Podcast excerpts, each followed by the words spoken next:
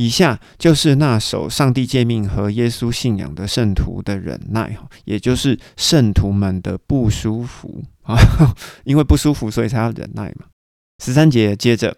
约翰又听见从天上有声音说：“约翰，你要写下来。从今以后，在那主里死的人有福了。好，也就是属于基督而死的人有福了。”圣灵就回答：“是的，因为他们的工作的果效啊，随着他们，他们要习了他们的劳苦，也就是预告好人，好，也就是预告信徒要被收割了。好，接着就来喽。第十四节，约翰又观看。看呐，一片白云上面呢，坐了一位好像是人子，他的头上有金冠冕，而他的手里呢拿着锋利的镰刀哈。于是这位使者哈，也是大连啊，他出场。又听到有另外一个使者从圣殿里，天上的圣殿里走出来，向那位大莲好坐在云上的大莲大喊说：“哈，因为收割的日子已经到了，地上的庄稼已经熟透了。大连啊，你要伸出你的镰刀来收割。”于是呢，坐在那个云上的大连呢，就扔了他的镰刀来到了地上，接着。土地的庄稼就全部被收割了。诶，你们要放心哈，庄稼是要干嘛？收到谷仓里面哈。所以这个是好人。另外呢，坏人也要收割。从十七节我们继续，接着有另外一位天使从天上的殿里面出来，他也拿着锋利的镰刀哈。这个小镰出现了。又有另外一位天使从祭坛中出来，这位使者呢，他是有权柄管理火的使者，于是就大声的对那位有快镰刀的小莲说：“小莲，你要伸出你锋利的镰刀来，因为葡萄啊已经熟透了，你要收取地上的葡萄树的果实串。”结果那一个小莲呐。他就扔了他的镰刀，来到地上，收取了地上的葡萄，并且丢入上帝愤怒的酒池当中。那酒榨呢，是被踹在城墙之外，接着有血从酒榨里面流出来哦，直到马的脚环这么高哦，有一千六百里这么远。所以，不论信基督的或不信基督的，都要死了。啊，末期的后三年半呢，就只有盖受印的寿命活着。他们为什么要这样盖呢？因为他们要仿照十四万四千人额头上被盖印的效果。接下来，我们进入第十五章。约翰又看见另外大而奇特的景象来到了天上，七位使者掌管末期的灾难。上帝的大愤怒在这七灾里面就要完全的结束了，也就是说，这七个碗就是世界最后七个灾难。接着，约翰就看到仿佛掺杂的火的玻璃海，哈，也就是水晶湖，在上帝宝座前的那个水晶湖，和那些胜过兽和兽像，还有兽的名字的数目的人，好，其实简单讲就是不拜兽、不拜兽像、不盖兽印的人呐，好，这些人呢，就是被大连杀死的人。他们拿着上帝的竖琴，站在有火的玻璃海上面。接着呢。胜过兽的他们呢，唱着上帝仆人摩西的歌以及羔羊的歌，说：“主上帝全能者啊，你的作为伟大又奇妙，万国的君王啊，你的道路公义又真实。主啊，因为唯独你是圣洁的，谁敢不敬畏你，荣耀你的名字呢？因为你公义的作为已经显出来了，万民都要来在你的面前敬拜。”第五节，我们继续。此后，我又看见，在那天上见证者的会幕的圣殿打开了，然后有七灾的天使从殿中出来，身穿着纯洁明亮的宝石，或者说是纯洁明亮的细麻衣，而胸膛的周围呢绑着金带子。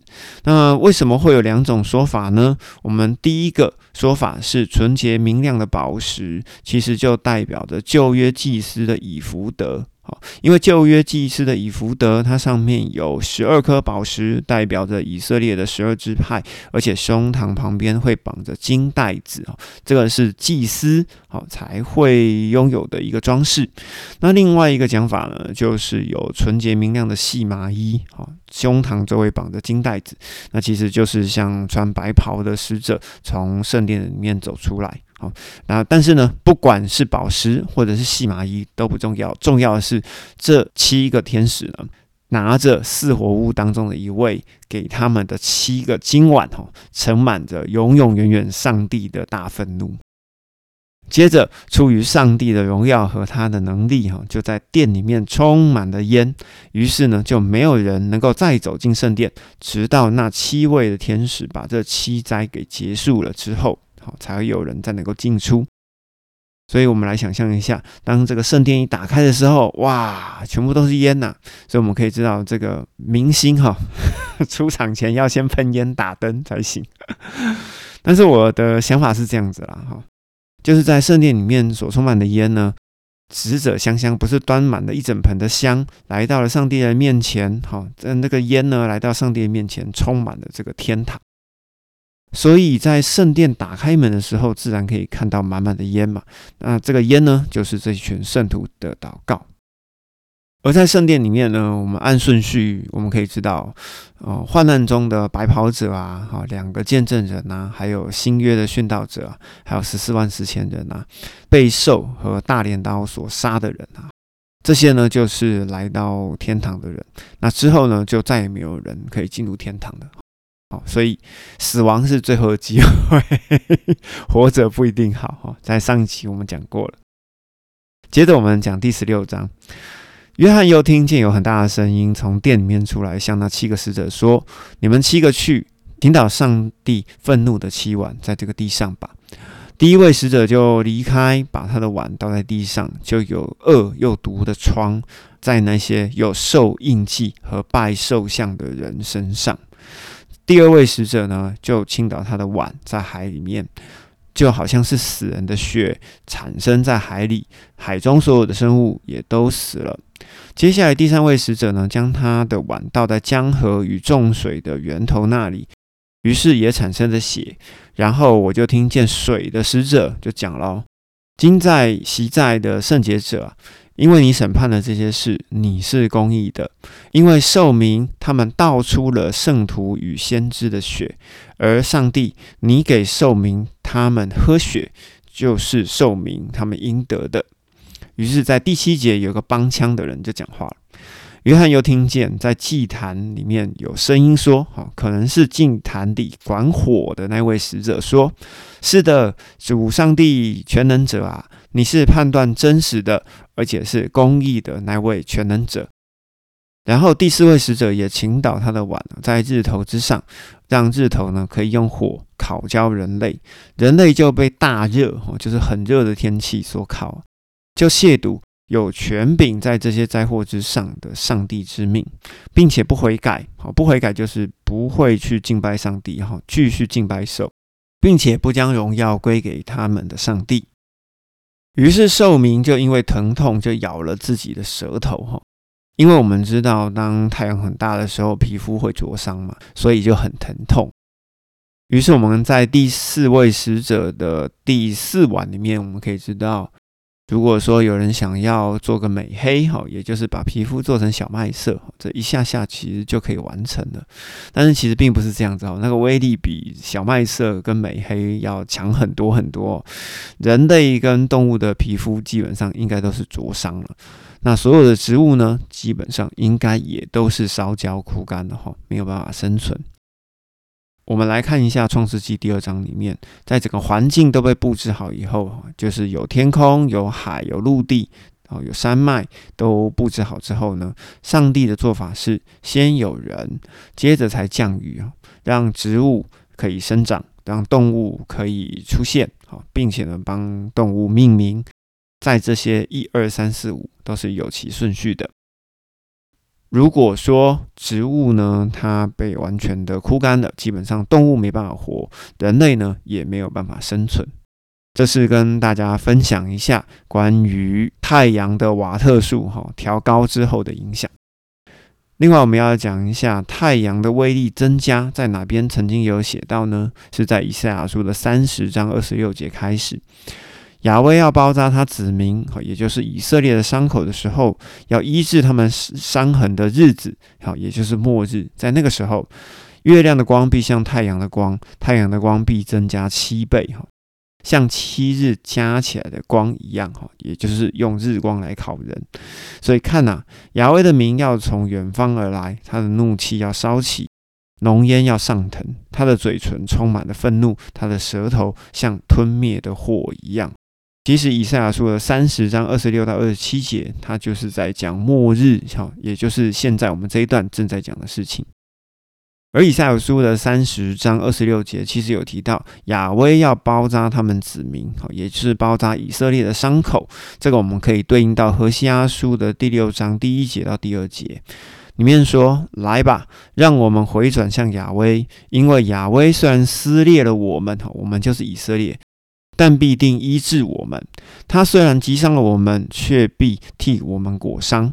两天以后，也就是之前有说明过，两千年之后，他要使我们复原。到了第三天，好，也就是两千年再加一千，好，也就是第三天，他要使我们起来，我们就可以活在他们面前。所以，我们从以赛亚书的三十章，还有和西阿书的第六章，我们可以知道。在包裹以色列、哈包扎以色列的伤口之前，一定会出现超级厉害的大太阳，哈，也就是在七晚当中的第四晚，太阳烤人的这件事情。接着，我们继续看第十节的后半，第五位使者就倾倒他的碗在兽的座位上，兽他的国就黑暗了。接着呢，他们也就是受民，因为承受第四晚的疼痛，哦，这个就是灼伤了，还有第一晚的疮，于是他们就亵渎了天上的上帝，依然不从他们的行为当中悔改。好，到底要悔改什么呢？就是因为认敌人作父了，哈，就是认定了敌基督与假先知，所以这群受民呢，就注定困在迷惑当中，所以才不会悔改。接着，第六位的使者倒下他的碗在幼发拉底河的上面，于是水就干掉了。哈，水当然要干掉啦，因为刚刚太阳这样子一直晒嘛，所有种水资源的水全部都晒光了，所以水当然要干掉。而为了预备从日出之地的君王们的道路，也就是说，从东方来的君王们的道路。诶，那这个东方来的君王到底是好王还是坏王呢？基本上我认为是坏王因为后面呢就接着写。我又看见出自龙的口、兽的口，还有假先知的口中有三个乌灵跑出来，好像是青蛙。哦，讲到青蛙，我就想到埃及的第二灾哈，也就是十灾的第二灾，有个青蛙神。啊，不知道是不是那个神呢？不知道。好，那我们继续看第十四节是这样说了：这三个乌灵啊，像青蛙的乌灵，到普天下的众王那里去，因为呢，这三个灵是鬼魔的灵。于是就可以施行奇迹。好，那既然他们可以施行奇迹，就吸引了众王。那这众王到底有多少众呢？哈，就是十个王，也就是海兽的十个角。因为在前面一两集我们曾经提过，当这十个王的心意一致时呢，他们就把所有的权柄交给了兽。好，就是这十个王。刚刚我们在第十二节也提到了，预备日出之地的君王们的道路其实就是这十个王，他们要从东边来，并且呢，要在上帝全能者的大日子，也就是在末日的时候，要聚集他们征战，也就是兽国以及十个王加上上帝以及上帝的使者，他们要在末日的这一天打一场仗，哈。接着在十五节又插入了一句话：“看呐，基督我要来的时候，要像贼一样。那警醒看守他衣服的人，这个衣服啊，我不知道应该要解白袍，好还是解身体会比较好。但是不管怎么样，就是呢要警醒，免得自己赤身肉体啊，让人们看见自己赤身而羞愧的人有福了。”所以在这边第十五节所插入的是在提醒所有的人吗？哦，我觉得当然不是哦，因为寿命毕竟已经被迷惑了。在这边只有提醒，在启示录第十二章，龙追不到的西乃山的妇人，以及龙追不到的岛上渔民，哈，只剩下这两个人。希望这两群人呢，可以保守他们自己。接着呢，从龙口、兽口。假先知的口中出来的三个灵，召集了这十个王，来到了一个用希伯来话被称作哈米吉多顿的地方。那在这边他们来了以后呢，就是打一仗。然而这个打仗的过程要在后面才会讲哈，这边只是讲个大纲。然后第七位的使者就倒他的碗在空中。并且有大声音从圣殿里面出来，从宝座上说了：“成了，好，成了就是 D O N E done 这个意思哈。这个成了呢，就好像约翰福音第十九章的三十节，耶稣喝了在十字架上的醋酒之后，也就是麻醉剂之后，就说成了，头就垂下来，把灵魂交给了上帝。”于是我们看到，在启示录的第十六章的成了，还有在约翰福音的第十九章的成了，分别代表新约以及旧约的结束。于是呢，有闪电、声音、雷轰发生哈，而且发生很大的地震，而且这样子的大地震呢，是从有人类以来从来没有发生过的。也就是说，最大的地震就发生在第七晚的时候。那个大城，也就是耶路撒冷，变成了三个部分，列国的城也都倒塌了。影响万族的巴比伦大臣呢，在上帝的面前，诶，突然间被想了起来哦。于是就把愤怒的烈酒递给了巴比伦大臣。而也因着很大的地震，使得各海岛都逃避了，众山呢也都不见了哈，也就是原本就是很像丘陵这样子哈，后来被呼呼为哈，全部变平了。接着又有大冰雹哈，如同伊他连德的重量的大冰雹，从天落在人身上，人呢就。为了这个冰雹的灾哈，亵渎上帝。好，这伊塔连德到底有多重呢？大概有三十四公斤那么重哈。你可以想象一下，三十四公斤的冰雹掉下来，这应该跟陨石没两样吧？所以这个灾害是非常非常大的。而这个灾害到底是什么灾害呢？就我的认知啊，这应该是穹顶哈，也就是天空破了。因为我们处在这个世界上的天空，其实它是一个穹顶，就好像是一个玻璃罩一样。我们可以从创世纪的一章、诗篇十九章、箴言第八章、以赛亚书第四十章、四十二章、以西结束的第一章、阿摩斯书第九章、哈该书的第三章哦，旧约里面总共提到了八次，天是一个穹顶哈，就好像是一个玻璃碗。我们可以举个例啊，以赛亚书的四十章当中，上帝坐在大地的圆穹之上哦，其实它是一个很像玻璃碗的东西。那既然它是一个玻璃碗嘛，我们就知道说，我们住的这个世界有点像是一个水族箱。所以呢，最后一晚，也就是第七晚，它所造成的大地震，就好像有人用力摇晃这个水族箱了摇到里面的装饰啊，什么东西啊，东西什么管啊，什么东西通通都移位了。好，灯管啊，碎玻璃啊，都落入水中。好，你就可以想想看。如果你是生存在一个水族箱当中的鱼，然后呢，有一个人他用力的摇晃了水族箱，你觉得这个鱼它的感觉怎么样？应该快要发疯了吧？天摇地动的样子。